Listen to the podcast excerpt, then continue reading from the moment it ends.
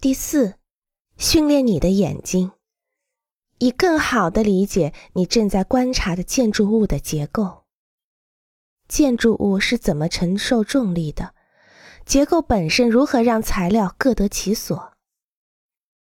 第五，确定建筑材料如何发挥作用。它是承受压力还是受张力？厚重而巨大，轻薄而中空。